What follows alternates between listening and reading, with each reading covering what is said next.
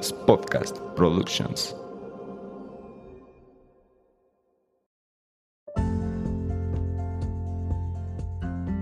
Hola, bienvenidos a Nutrir con Mente. Yo soy Rocío Castillo. Y yo Fernanda Calzada, dos amigas nutriólogas que quieren quitar toda esa información chatarra con la que día a día nos alimentan. Por eso hoy vamos a nutrir tu mente. Acompáñanos.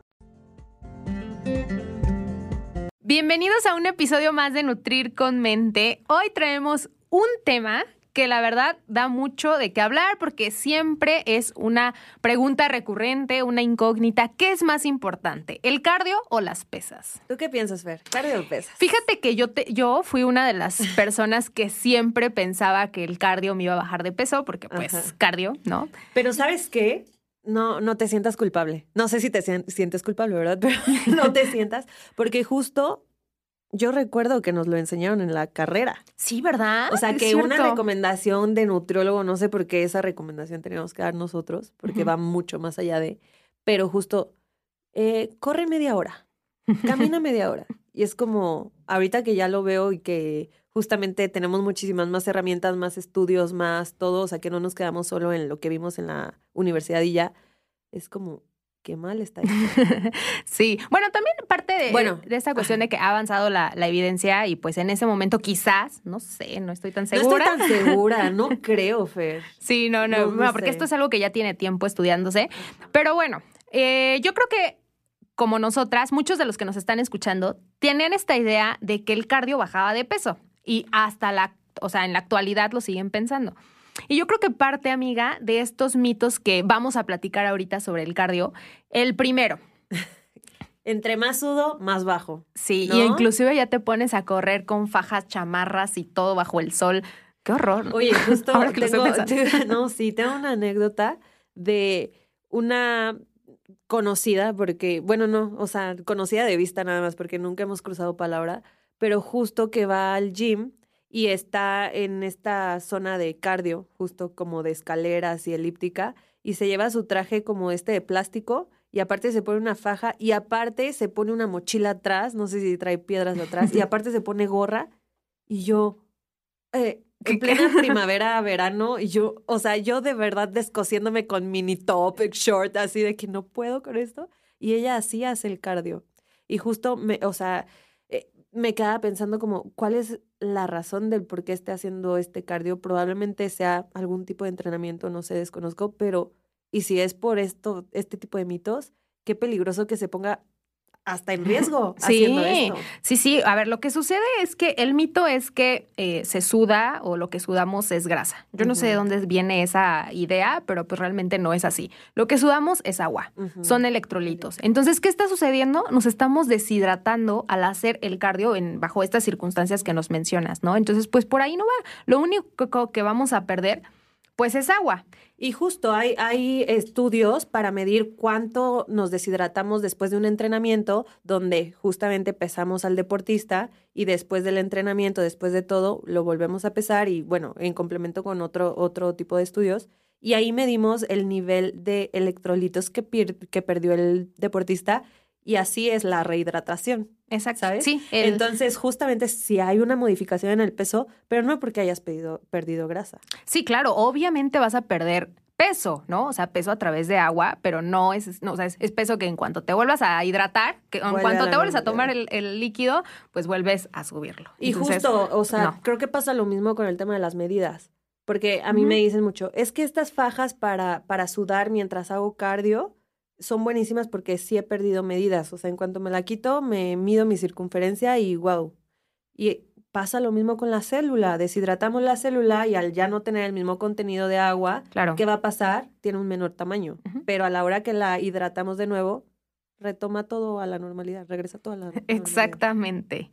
Vamos con el segundo mito del cardio, que es que a mayor, o sea, que tengo que hacer un cardio de intensidad muy alta para poder lograr pues una quema de grasa, entre comillas quema de grasa, ¿no?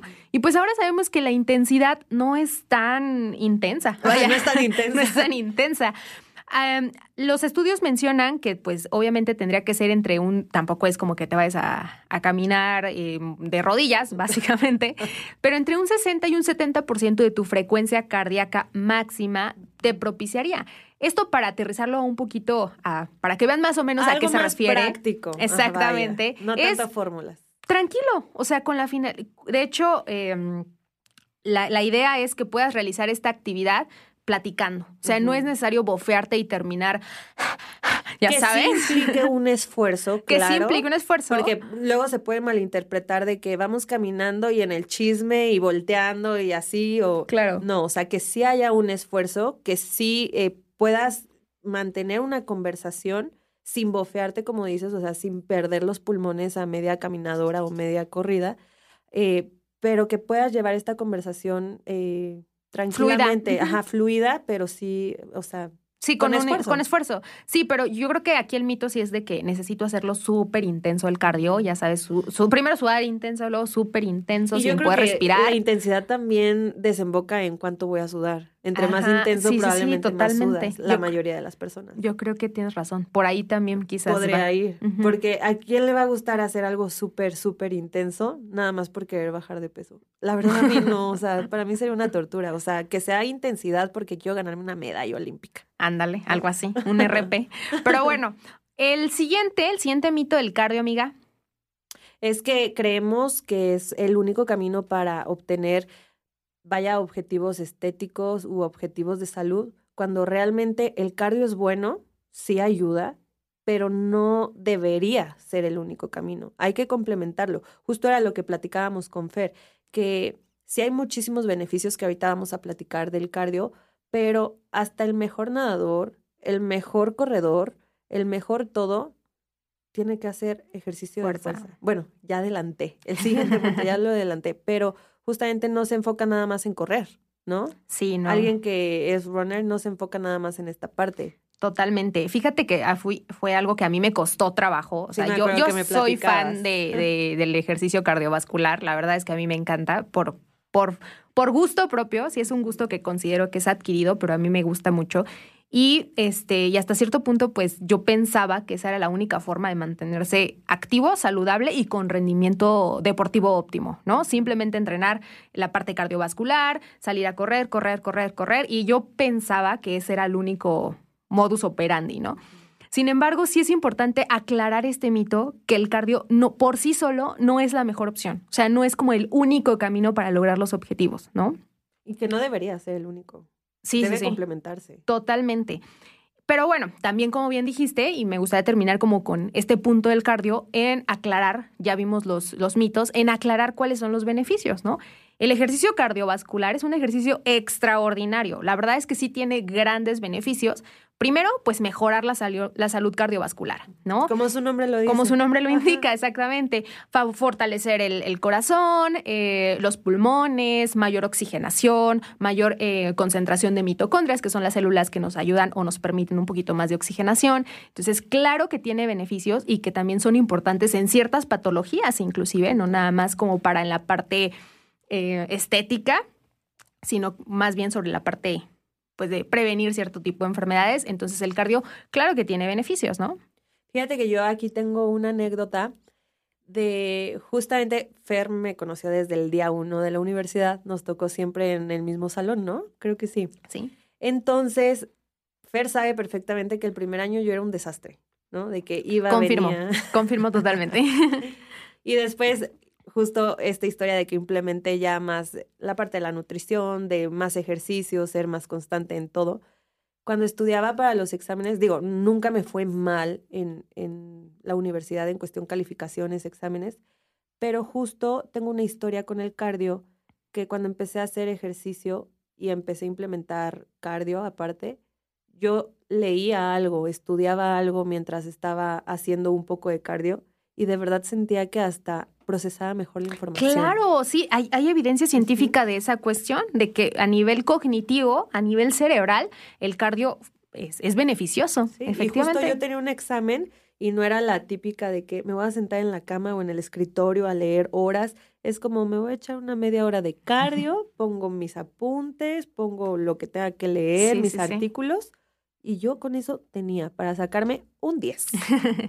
Oye, ahorita que lo mencionas, yo hasta la fecha, cuando tengo que preparar alguna conferencia o algo así que necesito ideas, este, me subo a la bicicleta estática, fíjate, ¿Ves? es curioso, sí, me subo a la bicicleta estática y así como que me empiezo a, o sea, no voy Sí, a una intensidad muy alta, claramente. Claro, o sea, de que ni siquiera puedes ver las letras. Sí, pues sí, no, sí. ajá. O sea, un, un ritmo tranquilo, pero sí está este, este esfuerzo y tienes toda la boca llena de razón. Los invitamos a que lo prueben Lo para que chequen. De es verdad, cierto. a mí en lo personal fue un cambio radical en mis estudios. Les digo, nunca fue como que, ay, me costó mucho trabajo sacar la universidad ni nada. Ujú.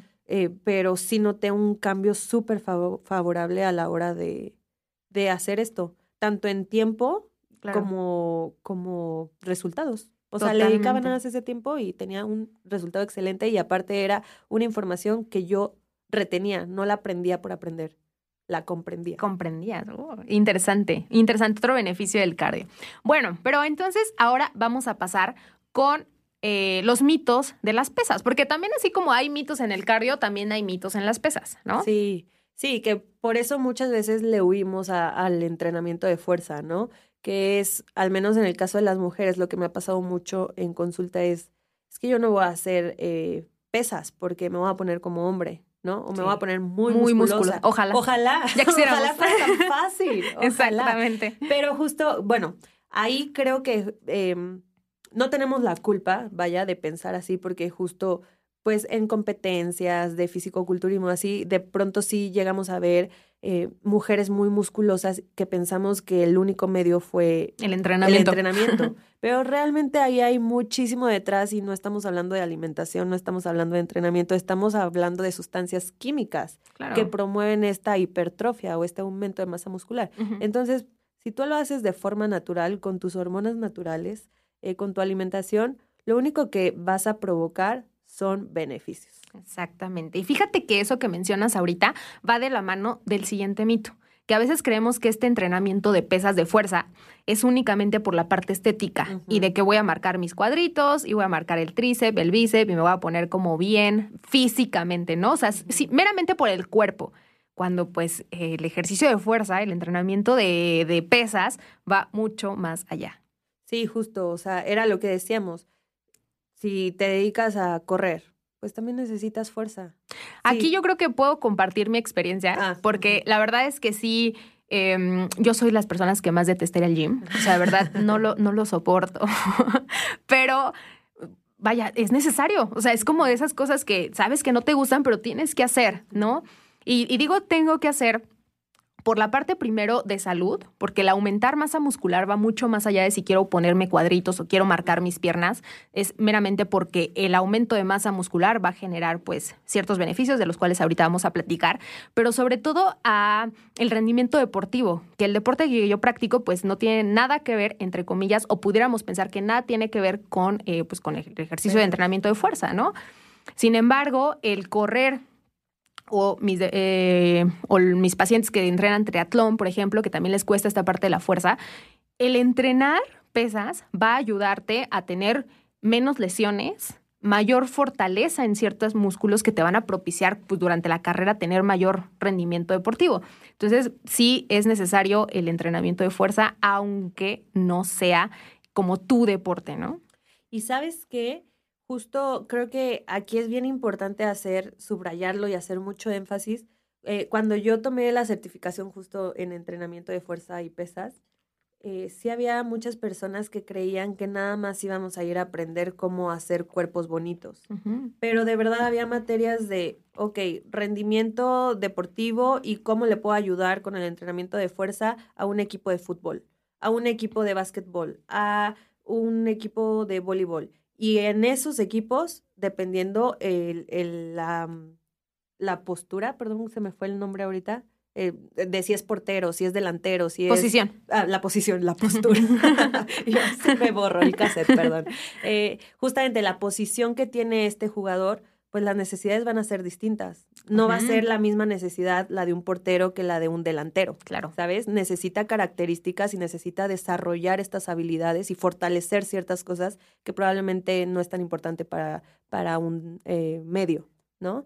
Entonces vemos hasta todo eso en, en este, eh, estudiando este entrenamiento de fuerza y justo muchos estaban así como, pero yo pensé que nada más iba a trabajar para, para el tema del cuerpo. El a mí no- nada ajá, más. A mí no me gusta saber de básquetbol, a mí no me interesa saber de tal deporte y yo, Es que necesitas saberlo porque seguramente en un gimnasio te va a llegar algún deportista que su objetivo no es estético, su objetivo es dar Mm, resultados. Claro, sí, sí, sí, totalmente. Bueno, vamos con el siguiente mito, que es eh, también uno muy típico de que hacer pesas, vaya, sube de peso. Y es mito, sí es mito y no es mito. ¿Por qué? Ajá. a ver, vamos a desglosar esto. Justamente eh, eh, yo muchos pacientes que tengo que empiezan a ir al gimnasio se asustan porque empiezan a ver un número en la báscula mayor al de la consulta pasada. Sí. Pero ¿cómo? Si hice todo, bajé medidas, no sé qué, bla, bla, bla. El porcentaje de grasa está bajo. O sea, tienen un chorro de beneficios que lo nublan porque subió el peso. Y yo los felicito. ¿Pero por qué me felicitas de que subí de peso? Bueno, porque estamos hablando de que aumentaste tu masa muscular. Obviamente ya se le hace como la antropometría, la bioimpedancia, todo lo que se necesite para ver cómo está la composición corporal. Pero bueno, a primera vista, a ojo de buen cubero, podemos deducir que lo que pasó ahí es que hubo un aumento de masa, Masa muscular. Y eso para nada es malo. Justamente como dice Fer, más adelante vamos a ver qué beneficios tiene el tema de trabajar esta masa muscular. Y creo que justo por eso muchas personas también le, huye- le huyen a este tipo de entrenamientos. Porque como lo que importa es el número de la báscula, a mí no me Ah, importa ni sí, cómo me claro. siento, ni qué beneficios, ni cómo está mi porcentaje de Si grasa. aumenté peso, ya todo ya está todo mal. está mal. De hecho, vayan a escuchar el, el episodio de Quítale peso al peso para que eh, aterricen un poquito este. Sí, ahí hablamos a profundidad justo de este tema, que es en la primera temporada, me parece. Me parece que Y sí. para que se vayan a dar una vuelta después de este episodio. Ahí profundizamos cañón. Ok. Y sí, o sea, exactamente como bien dijiste, pues puede que sí aumentemos peso, el- o sea, número en la báscula, sin embargo, lo que aumentamos pues es masa muscular. ¿Y cuáles son los beneficios de tener mayor masa muscular? Es algo que yo le repito mucho a mis pacientes, el aumento de masa muscular va mucho más allá de si me quiero poner, perdón la palabra, si me quiero poner mamado, si me quiero poner con cuadritos, va mucho más allá. El aumento de masa muscular es beneficioso metabólicamente hablando. El músculo se comporta de una manera más efectiva que la grasa.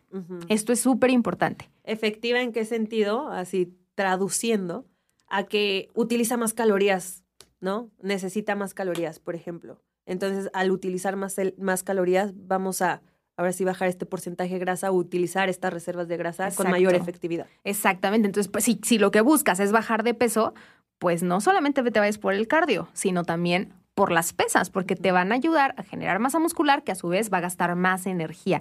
Entonces, de manera indirecta, las pesas fomentan inclusive más, según los estudios, la pérdida de peso. Sí, y de hecho, o sea, justo ahorita que tocas esto, se me vino a la mente rapidísimo que cuando abusamos del cardio pensando que es como el único medio, hasta podemos llegar a ocasionar lo contrario, lo que no queremos, perder masa muscular. Claro. Entonces, ahí ya estamos entrando en una controversia y en, y en una parte en la que nos estamos afectando muchísimo porque estamos excediendo el cardio, estamos disminuyendo nuestro, nuestro porcentaje de masa muscular y entonces estamos disminuyendo nuestro gasto basal, energético basal, y entonces estamos subiendo de peso. Peso, Ajá. O nos va a costar más trabajo subir de peso.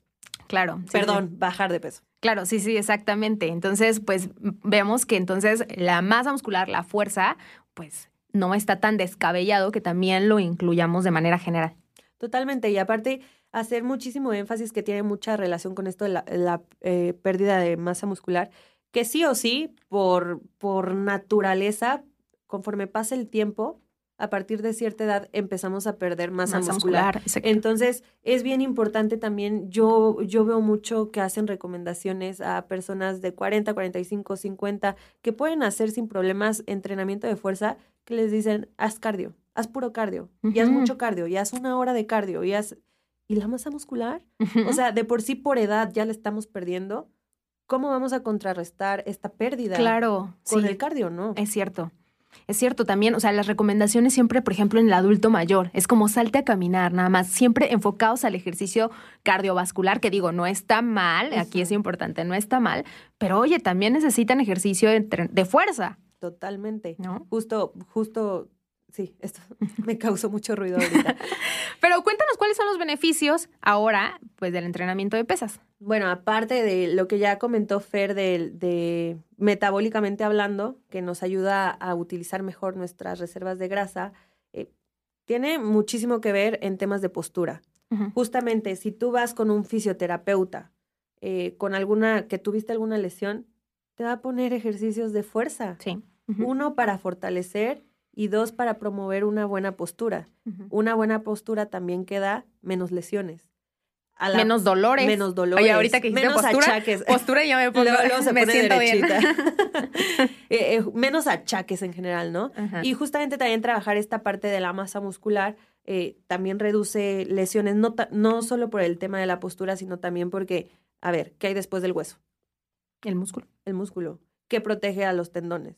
¿Qué protege a las articulaciones? claro. Ah, menos fracturas, por Menos ejemplo. fracturas, claro. menos eh, todo. O sea, realmente si tienes una masa muscular bien trabajada, que esté sana, bien nutrida, vas a tener menos lesiones. O sea, a mí se burlan de mí porque yo en alguna ocasión me lesioné. Mis lesiones no han tenido nada que ver con El gym. deporte, el gym, ni nada. Realmente yo creo que es muy raro que me lesione. Y la única vez que me he lesionado ha sido en una boda, atrapando el ramo de novia. Y porque de verdad me tocó una chava desquiciada que yo Le urgía. que le urgía atrapar el, el ramo, el ramo me cayó a mí y de verdad hizo una hiperextensión de mi hombro, pero de que si ahí ya no me lesionaba era porque yo era de otro mundo, ¿sabes? Y es la única lesión que he tenido en mi vida y mucho le atribuyo al justo al, entrenamiento. al. Claro. Bueno, sí. y a la nutrición, claro, pero justamente ahí es una gran prueba de la importancia que tiene este tipo de entrenamiento. Sí, fíjate, ahora que lo mencionas, yo el entrenamiento de fuerza lo empecé a incluir ya como bien entrenamiento, ¿qué te gusta? Como un año y medio, dos años. Y a partir de eso empecé a notar que las lesiones, o sea, yo me lesionaba, llevo corriendo ya un poquito más de tiempo, de- más de, este, más de estos dos años. Que te veíamos y te lesionabas. O sea, sí, sí, o sea, yo era lesión tras lesión y salía de la lesión y traía, o sea, de verdad estaba siempre lesionada. Y desde que inicié con el entrenamiento ya específico también de entrenamiento de fuerza, las lesiones desaparecieron. Ah, hasta ¿Ves? ahorita vengo captando, no, sí, ¿Ves?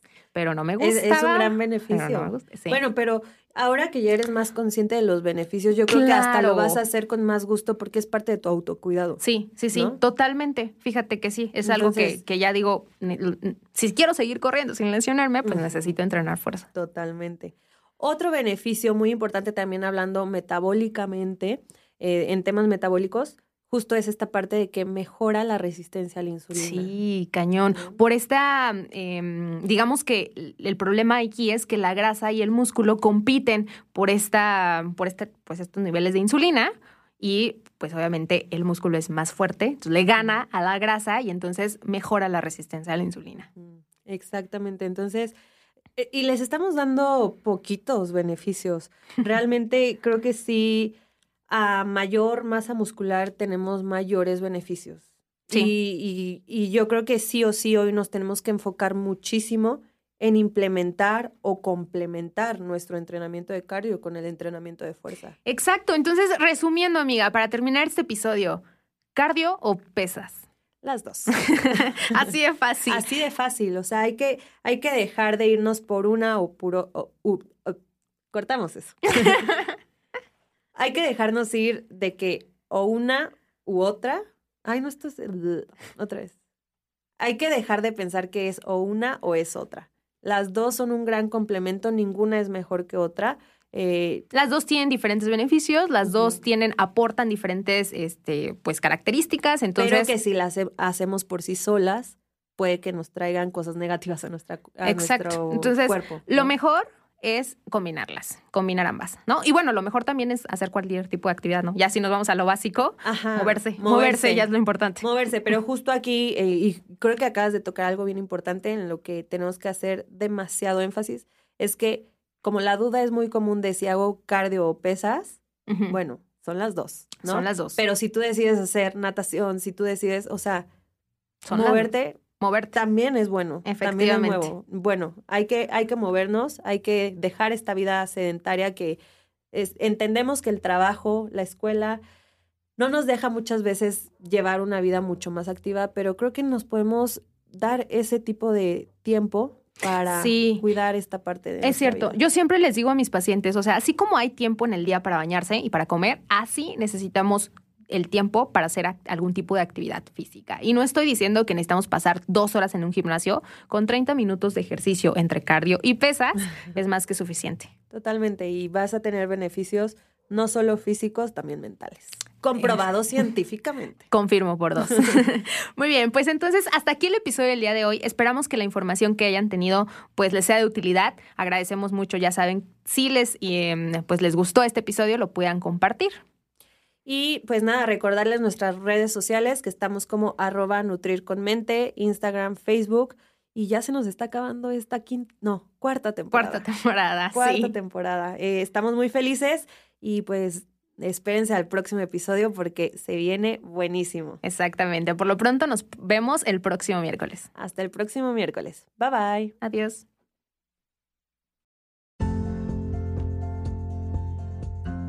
Esto fue Nutrir con Mente. Gracias por escucharnos y ser parte de este proyecto. No olvides seguirnos en nuestras redes sociales, arroba Nutrir con Mente. Para que te enteres de todo lo nuevo. Nos vemos en el próximo capítulo. Bye bye.